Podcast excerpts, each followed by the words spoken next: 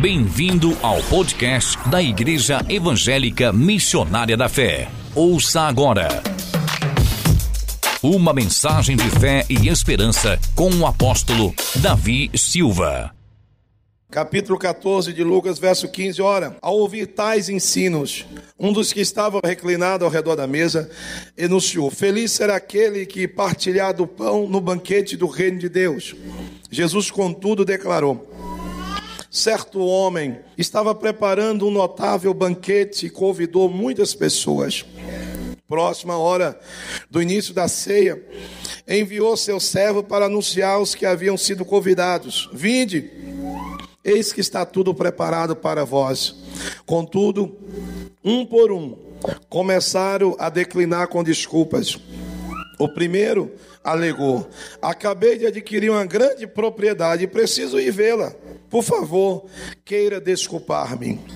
O outro conviva explicou-se: Acabei de comprar cinco juntas de boi e preciso experimentá-la. Rogo-te que me tenhas por perdoado. O outro ainda argumentou: Acabo de casar-me e por esse motivo não posso ir. Diante disso, voltou o servo e tudo relatou ao seu senhor. Então, o dono da casa irou-se sobremaneira e ordenou ao seu servo: Saia agora mesmo pelas ruas e becos da cidade e trazei aqui os pobres, os aleijados, os cegos e os coxos. Mais tarde lhe relatou o servo: Tudo o que o Senhor mandou está feito conforme a tua vontade, mas ainda há lugar.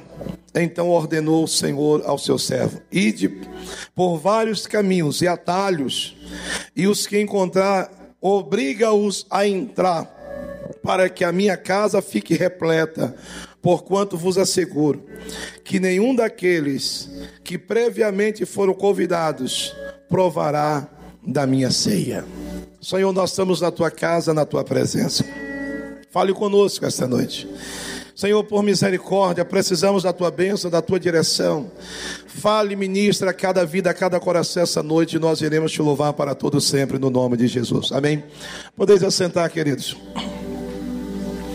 O Senhor Jesus, ele era especialista em facilitar a vida das pessoas, em facilitar a compreensão. Jesus, ele era muito simples. O evangelho é simples, os homens complicam o evangelho. A mensagem do Evangelho é para ser pregada de forma muito simples, para não dificultar e algumas pessoas acharem que não podem entrar nos céus porque a coisa está complicada. O que Jesus fez? Jesus entra numa casa e Jesus está ali. E quando Jesus está ali naquela casa, sendo recepcionado, ele viu que os fariseus, alguns líderes, algumas pessoas começaram a disputar um lugar de honra à mesa. Começaram a se esforçar para ficar ao lado do mestre, do líder. Queriam um destaque. Eu disse aqui de manhã, todo mundo quer ficar ao lado do líder, quem, pelo menos quem tem sabedoria. Quer ficar próximo, porque qualquer coisinha pode sobrar para ele. Então, as pessoas começaram a disputar um espaço. Jesus então aproveitou a deixa e disse: Olha, quando você chegar num lugar, num banquete, numa recepção, não ocupe os primeiros lugares. Fique um pouco lá atrás, porque possa ser que aquele dono da festa tem convidados mais excelentes, nobres, e os convidados podem chegar e ele vai pedir para você se retirar, sentar lá no fundo, e você vai ficar constrangido. Então, para não passar constrangimento, seja modesto, seja inteligente, né? seja sucinto, não seja bobo, não queira ir onde você não foi convidado. É mais ou menos isso. Então um gritou, falou: então feliz é aquele que puder participar do banquete do reino de Deus. Por quê? Para os historiadores daquela época, para os, os, os escritores, para os examinadores das escrituras, era muito comum, se você anunciar na, na Bíblia, eles comparavam o reino de Deus como um banquete. Banquete, mesa, comida. Por quê? As grandes alianças eram feitas em torno de uma mesa. As alianças que eram formadas de perdão, de cooperação, elas eram formadas em torno de uma mesa. Pode prestar atenção. quando no capítulo 26 de Gênesis, quando o rei de Gerá foi pedir perdão a Isaac, eles fizeram um banquete. Aquele banquete era uma aliança. Se você prestar atenção em alguns momentos, quando Jacó foi perseguido pelo seu sogro. Quando o sogro encontrou, de manhã eles fizeram um banquete, eles fizeram uma ceia. Por isso que eu gosto muito de banquete, dessas coisas boas. Até a nossa ceia, a gente manda colocar na mesa muitas frutas para mostrar mesmo, para dar uma ideia de uma mesa, uma mesa de comida de banquete. Então os banquetes eram comuns e as pessoas comparavam estar no reino de Deus como sentar à mesa de um banquete. Aí Jesus novamente, ele pega ou deixa e começa a dizer que o reino dos céus, o reino dos céus é semelhante a um homem rico, a um grande empresário, a um grande fazendeiro ou um rei, uma pessoa de muita influência, que ia casar um filho, um filho muito importante. E para isso ele preparou uma ceia, um banquete, ou seja, uma festa, porque Deus é festeiro. Tem gente que acha que não, porque aprendeu que Deus é muito silencioso, né? Aquela coisa igual os anjos antigamente, que é tudo assim, com a harpazinha, aquela harpinha, aquela coisinha. Então as pessoas acham que Deus é silencioso, mas Deus é festeiro, gente. Pode prestar atenção, ele está falando de festa. Ele está falando aí de salvação, ele está dizendo de festa. Então diz que é um grande banquete. Por isso que eu digo que dia da ceia é dia de quebrantamento, de arrependimento, mas é dia de celebração, porque é a nossa vitória, porque é a vitória de Jesus. Amém, queridos? E ele diz então: o reino dos céus é semelhante a esse homem que vai fazer o casamento, vai fazer uma festa. E ele manda então convidar as pessoas que ele julgou importantes. E quando ele começa a convidar, mandou um servo dele, mandou um empregado dele, ir até as pessoas e olha, o meu senhor mandou te convidar. Porque as pessoas se sentem honradas, irmãos, quando um convidado vai à sua festa.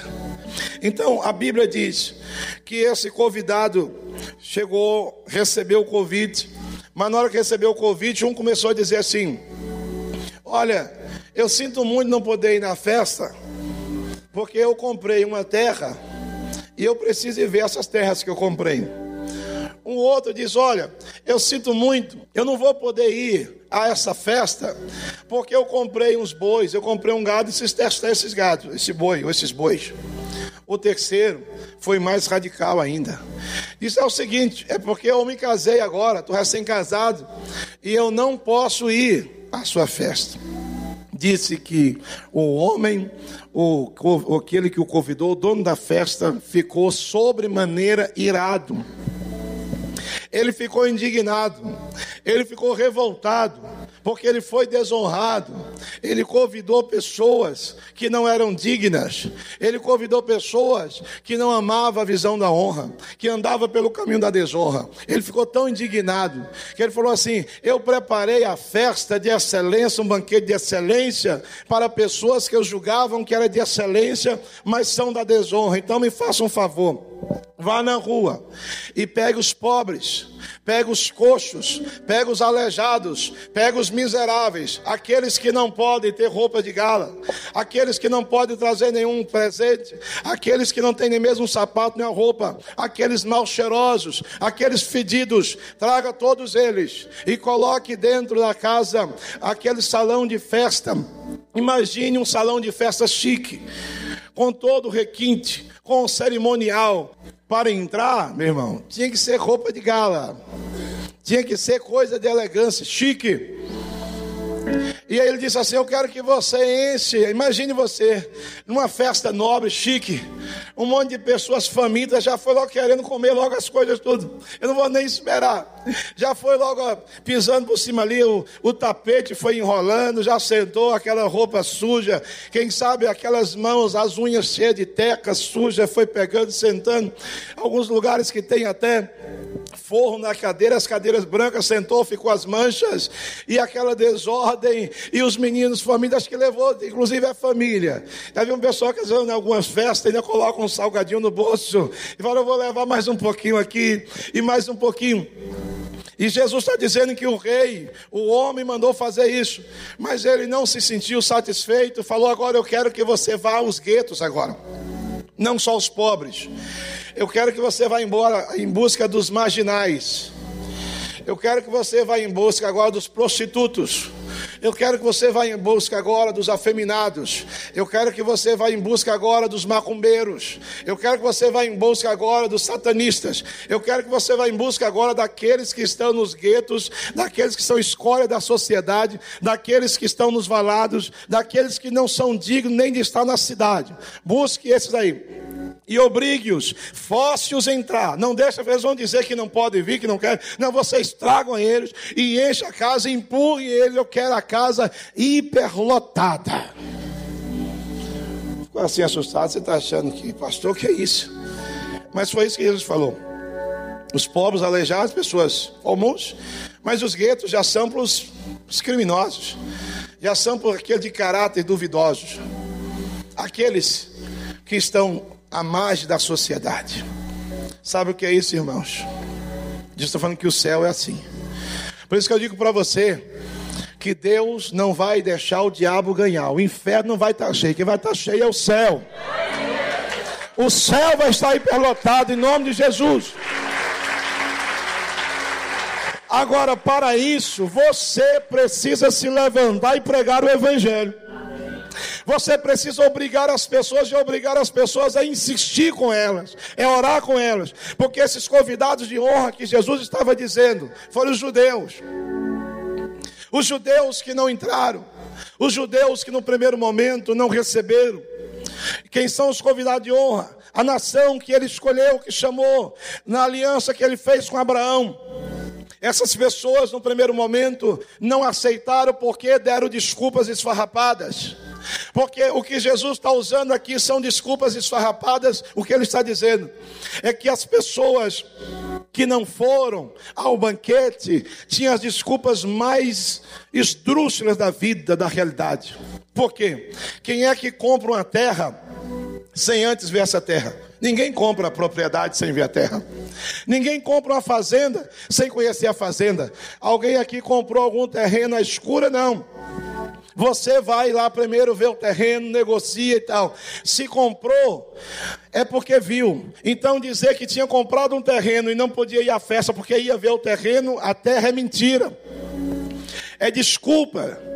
É aquela pessoa que não quer ir porque diz quem quer ir vai. Quem não quer ir arruma desculpa. Quem quer faz, quem não quer manda. Até assim, quem quer mesmo ele vai lá e faz. Quem não quer faz arruma desculpa. Quem quer, arruma um jeito. Quem não quer, arruma desculpa. Então, o que Jesus está dizendo? Quando a pessoa dá uma desculpa que não tem a menor, a menor graça. Eu comprei uns bois e tem que testá-lo. Quem é que compra gado, gente? Sem antes ir lá olhar o gado. Ninguém compra gado às escuras. Quem vai comprar gado tem que ir lá olhar o gado, tem que ver direitinho. Então era mentira era uma desculpa. E aí eles foram, mas no caso a desculpa foi uma desculpa mais esfarrapada quando disseram assim: Eu me casei e não posso ir à festa. Mesmo o maior rigor da lei judaica não impediria uma pessoa de ir a uma festa de casamento. Era o homem e com a esposa. Não disse que só poderia entrar o homem era para ir ele, o convidado. Então, eu me casei, oh, coisa boa. Eu casei agora, recém-casado, numa festa de casamento, é tudo que, que combina. Então essa pessoa começa a dar desculpa. O que Jesus está dizendo, irmãos? Que os convidados eram os judeus. Os judeus não receberam Jesus, dando desculpa que ele era homem, dando desculpa que ele era enganador, dando desculpa que ele curava aos sábados e tantas outras desculpas, deram desculpa que ele andava com pessoas de caráter duvidoso, eram desculpas as mais idiotas possíveis que os judeus deram. Jesus estava dizendo para eles: os convidados eram os judeus, e essas pessoas pobres são os pobres de espírito, são as pessoas que andam capengando na vida, são as pessoas que estão limitadas, são os gentios que não era considerado como povo, era considerado como lixo. Quando ele disse assim: vá aos guetos, vai aos becos, vai aos locais onde tem as maiores mazelas, está falando dos gentios, dessas pessoas que são pecaminosas, bandidos, traficantes, mas essas pessoas são todas elas convidadas para um dia estar nos céus, e o caminho é Jesus, porque quem tem Jesus não importa o que elas fizeram, o importante é que Jesus a salva, transforma e dá o direito a entrar e sentar na mesa e comer do melhor no reino dos céus. Ele vai dizer ainda que algumas pessoas estão dando desculpas. Aí ele vai dizer, ele vai fechar a questão dizendo para aquelas pessoas, diz o verso 25: milhares de pessoas acompanhavam Jesus, então, dirigindo-se à multidão, lhes declarou.